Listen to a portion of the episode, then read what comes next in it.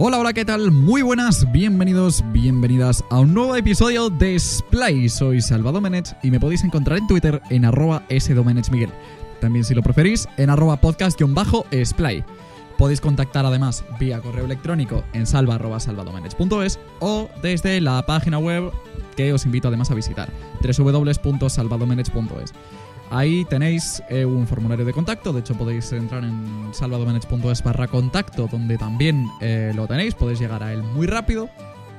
Y en ella pues también tenéis mi blog, donde además de publicarse automáticamente estos podcasts, se publican, publico vaya otros contenidos eh, sobre, bueno, pues las mismas temáticas que hablamos aquí. Porque te recuerdo, esto es Splay, un podcast sobre periodismo, política, medios de comunicación, discapacidad, accesibilidad, movilidad, perros guía, tecnología y lo que surja. Hoy hablamos un poco, pues eh, efectivamente, pues de lo que surja, pero también de tiflotecnología y de discapacidad. Y es que tenemos una muy, muy, muy buena noticia y es que la Complutense y la ONCE se han unido para crear una cátedra sobre tiflotecnologías, o sea, tecnologías accesibles para personas con discapacidad visual.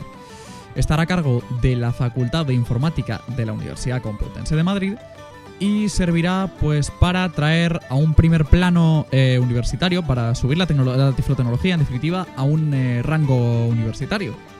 Será muy interesante por su capacidad pues de ofrecer cursos de verano o títulos propios en esta materia es muy interesante y se suma pues ya a la oferta que teníamos sobre másters en accesibilidad y demás cosas que por suerte pues nos benefician a los usuarios y a aquellas personas que necesitamos estas tecnologías para tener una vida un poquito más fácil. Pues esto es. La verdad resulta muy interesante y se aúna en las colaboraciones que la ONCE y la Universidad Complutense de Madrid ya venían teniendo de antes pues para desarrollar un editor matemático accesible, por ejemplo, en Braille, que sustituyera al viejo Lambda de Bella Software, una empresa de desarrollo italiana. Desarrollaron Edico ya entiendo que ya, que ya lo conocéis, porque bueno, pues es un, es un software que quienes estudian ahora matemáticas en, en, Braille Digital, pues lo siguen utilizando. Yo no llegué a estudiar con él, pero bueno, pues sí lo he estado testando porque tenemos la suerte de que su sistema de licencias, pues es el sistema de licencias que utiliza la 11 ahora, es decir, que están al acceso y a la mano de cualquier afiliado que los quiera obtener, lo cual no deja de ser una auténtica suerte. Bueno, pues esto es lo que tenemos por un lado, pero yo no solo quería hablaros de esto hoy, por supuesto, porque esto pues es muy interesante, sobre todo por también otra cosa muy importante, además de este rango universitario que adquiere esta disciplina, es importante porque pues eh, se otorgarán ciertas becas a gente que centre sus estudios o investigaciones en este ámbito, en esta materia. Pero quería además hablaros eh, de otra cosa, como es el sistema de productividad que yo utilizo. Siguiendo un poco estas formas por de, hacernos mayores, quería comentaros un poco cómo me organizo, sobre todo las fechas y las cosas pendientes, porque creo que es muy importante de cara a que no se nos olvide nada. Sobre todo si sois un despiste andante, como me pasa a mí. Hasta hace, qué sé yo, 3, 4 meses, medio año, quizá yo no apuntaba nada. Mi única agenda era mi mente lo digo en serio. Yo incluso no, apuntaba exámenes, no apuntaba absolutamente nada. Si me pasaba que se me olvidaban la mitad de las cosas. Hasta que descubrí, y esto es una gilipollez porque es que esto lo tenemos al alcance de la mano, descubrí el calendario del iPhone y del Mac. O Google Calendar en la web, que no deja de ser lo mismo. Y me cambió la vida un poquito. Y esto es una gilipollez. Estos son problemas del primer mundo. Lo sé, no hace nada más, en principio, que no haga un calendario más o menos normal en el que tú tengas claro o que no haga una hoja de Excel. Es verdad es cierto. Pero la verdad que a mí me soluciona bastante la vida el tema de los eventos rápidos de ambos calendarios y sobre todo su sincronización con diferentes calendarios. Precisamente, valga la redundancia, con diferentes eh, fuentes de calendario. De manera que yo puedo, poner, yo puedo tener, por ejemplo, los festivos en España, que vienen de Google Calendar, y puedo tener por los cumpleaños de mis amigos que están en mis contactos de la agenda del iPhone, en, el eh, calendario de iCloud que, te genera este calendario y puedo tener mi calendario personal e incluso un calendario con la familia. Si tenemos, pues, por ejemplo, eh, un eh, viaje en familia o este tipo de cosas. Y lo mismo se suma a los recordatorios. ¿Esto qué me permite? Pues que en un momento me dicen quedamos el jueves y no es hasta ese extremo, pero podría serlo, porque incluso pues se añaden eh, lugares, puedes añadir lugares en los que quedar, de manera que tengas notificaciones cuando tú le programes y además en el momento que deberías salir para llegar a tiempo. Pero la verdad que resulta muy interesante por la medida en la que puedes organizar muchos eventos a futuro, incluso programar notificaciones, pues se me ocurre, por ejemplo, una notificación que tengo hecha yo en eh, el calendario de, Google para que, se me, para que me avise periódicamente cada tres meses la renovación de la demanda de empleo pues eso se, programa en el calendario de Google, en la página web, y recibimos una notificación cada tres meses de, oye, renueva tu demanda de empleo. De manera, pues que, bueno, pues es una cosa menos de la que tenemos que olvidarnos. Al final es un poco automatizar este tipo de cosas y hacernos la vida un poquito más fácil. Entonces, pues esto es lo que tenemos. La verdad que me, me sorprende mucho no haberme. no haber eh, descubierto este tipo de soluciones antes tanto calendario por un lado como voy ahora a recordatorios cuando termine esto. Pero sobre todo, pues me sorprende lo a la mano que tenemos estos recursos y muchas veces lo que los despreciamos a cambio pues de alternativas mejores o de no alternativas como era mi caso. Vale, ahora los recordatorios. Habitualmente utilizo recordatorios bastante menos que calendario, porque la verdad que lo de calendario es, un espectáculo y meto ahí pues eh, mis viajes, mis exámenes, mis he quedado con no sé quién dentro de dos semanas, mis reuniones, etcétera, etcétera, etcétera. Pero, por ejemplo, los recordatorios los uso para hacerme listas de cosas. No tanto recordarme cosas, sino hacerme, pues, por ejemplo, una lista de la compra o una lista de tareas pendientes. Por ejemplo, pues sé que cuando tengo que coger el ordenador tengo que mirar esto, tengo que mirar lo otro y tengo que mirar lo de más allá. Tengo que mandarle un correo electrónico de más a no sé quién y leer no sé qué texto que tengo en no sé qué directorio. Lo bueno es que lo puedes ir completando y por tanto pues son tareas que, vas haciendo, que vas solucionando y que por tanto ya no requieren que tú te, dé por pensar, oye, esto lo he hecho, esto no, esto no recuerdo, si lo dejé a medias, pues en definitiva, este tipo de cosas. Al final son formas de hacernos la vida un poquito más fácil. ¿Cómo va lo de los...? Esto va a ser una, pequeña demo que, considero que puede ser hasta útil.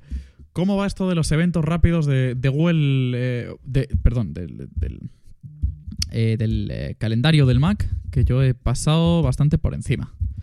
Vale, muy simple. Tenemos aquí la ventana principal del calendario. Calendario, Y lo que vamos a hacer es que vamos a pulsar comando N. Esto también se puede hacer en el iPhone. Y vamos a poner, pues, por ejemplo, entrar a trabajar el lunes a las 3 de la tarde. no trabajar. Lunes A. Entrar las. Entrar a trabajar las. 3. Entrar a SP. RP. Eso es normal.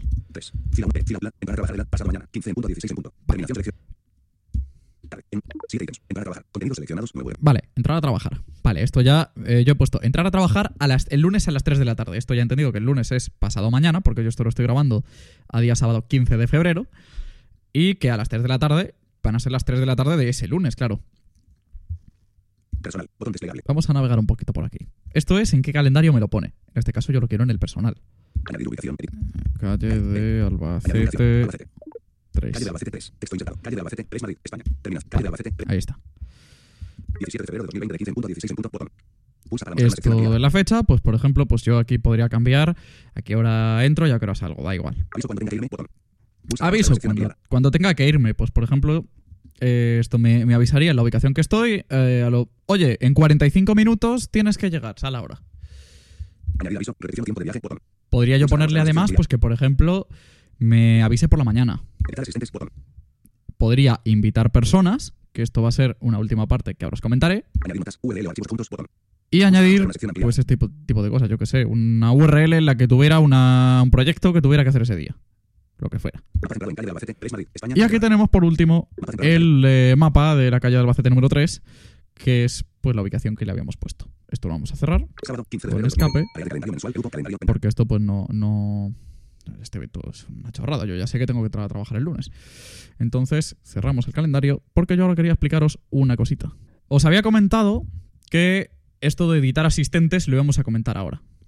Y aunque no lo hacemos exactamente desde esta aplicación, aunque se puede probablemente, en nvda.es organizamos nuestras reuniones periódicas, mensuales más o menos, con un Google Calendar. ¿Esto qué significa? Que se crea un evento al que se puede invitar a gente. Es decir, por ejemplo, nosotros eh, podríamos estar organizando una reunión eh, con, con todo el equipo o con parte del equipo dedicada a eso, por ejemplo, de cara a organizar el próximo encuentro de usuarios y desarrolladores. Y por ejemplo, iríamos a reunirnos con eh, Juanjo Montiel porque va a hacer una exposición. Pues entonces podríamos invitar a los miembros encargados de eso en la comunidad y además a Juanjo. Esos miembros recibirían un correo electrónico en la cuenta de Google que tuvieran o en el correo electrónico que tuvieran para aceptarlo con su cuenta de Google y desde esa cuenta de correo podrían confirmar la asistencia, denegarla o decir que quizá podrían ir o no. Esto es muy cómodo a la hora de organizar eventos, sobre todo pues, por sus notificaciones push y porque automáticamente se mete en calendario. Más cosas muy útiles sobre todo para vagos. Los viajes. Google te mete automáticamente los viajes cuyos billetes recibas por correo electrónico, un billete de avión, un billete de tren después de la compra de Renfe incluso también lo hace, te los mete en Google Travel. ¿Y esto qué significa? Que también se meten en el calendario. Una manera de hacernos la vida un poquito más fácil y un poquito más vaga a aquellos que queremos o tratamos de tener nuestra vida más o menos organizada telemáticamente. Es decir, de saber qué estuvimos haciendo el X día o qué nos toca hacer X día, porque si no somos eh, un poco despistes andantes. Y como por ahora recordadoras como en Harry Potter no existen, esta es la única solución que sí podemos utilizar. Ya sabes, si te gusta este podcast, por favor deja una reseña en Apple Podcast, en iTunes. Esto me permitirá seguir haciendo este tipo de contenido. Por supuesto, si quieres donar o utilizar mis enlaces de afiliados, desde salvadomenech.es para colabora puedes hacerlo. Y por último, te animo a seguirme en Twitter en arroba sdomenechmiguel y a suscribirte en tu plataforma de preferencia. Si quieres saber más sobre mí, entra en www.salvadomenech.es, donde tienes información sobre qué hago, qué he hecho, mi blog y mucho más. Que tengas buen día y nos seguimos oyendo. Adiós.